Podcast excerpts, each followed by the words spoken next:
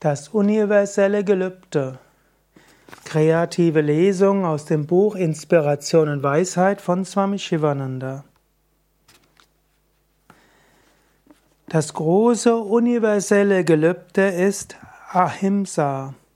Ahimsa, nicht verletzen in Gedanken, Worten und Tat, ist der große Vorsatz, den du fassen solltest. Patanjali spricht im Yoga Sutra von den fünf Yamas, den fünf ethischen Geboten, Ahimsa, Satya, Asteya, Aparigraha, Brahmacharya. Und er sagt, diese fünf zusammen bilden Mahavrata, das große universelle Gelübde. Und von diesen fünf ist Ahimsa am allerwichtigsten. So heißt es Ahimsa Paramodharma.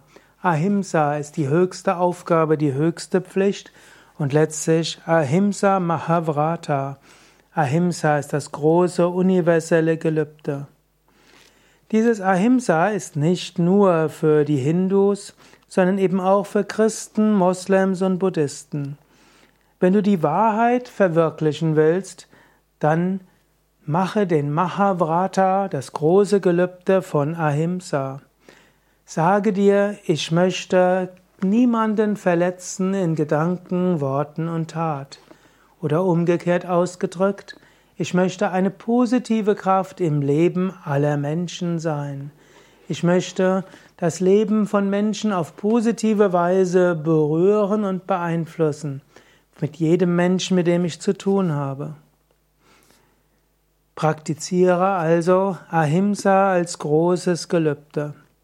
Du magst auf Schwierigkeiten treffen, Du magst Rückschläge haben. Deshalb machst du ja ein Gelübde. Etwas, was dir leicht fällt, da brauchst du nicht versprechen, dich dran zu halten. Es geschieht von selbst.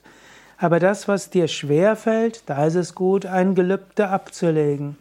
Und gib das Gelübde, diesen Vorsatz, ich will eine positive Kraft all, für alle Wesen sein. Prüfungen und Schwierigkeiten werden dir begegnen, um deine Stärke zu prüfen. Bleibe fest. Und so werden deine Anstrengungen von großem Erfolg gekrönt sein.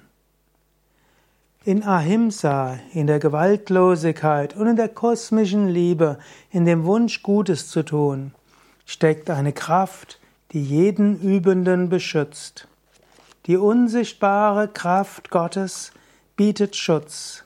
Daher sei furchtlos.